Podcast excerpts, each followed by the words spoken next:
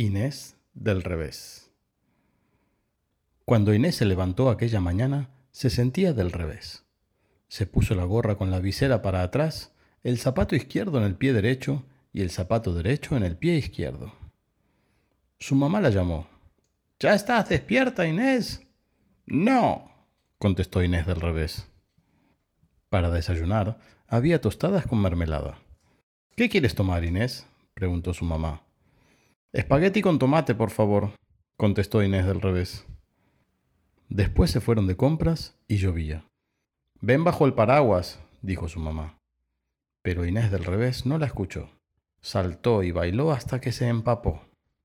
Durante todo el día, Inés del revés hizo todo al revés. Montó en bicicleta de espaldas, caminó sobre las manos, leyó un libro al revés e hizo volar la cometa por el suelo. Su mamá movía la cabeza. Inés, Inés, todo al revés. Y de repente se le ocurrió una idea.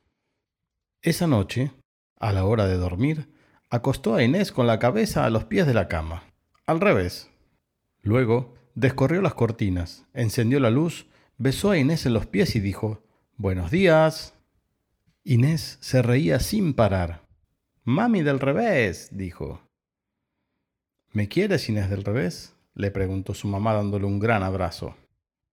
No, contestó Inés del revés, y le dio a su mamá un beso enorme. Inés del revés. Y colorín colorado, este cuento ha comenzado. Porque es Inés del revés. Al revés termina, comienza. ¿No?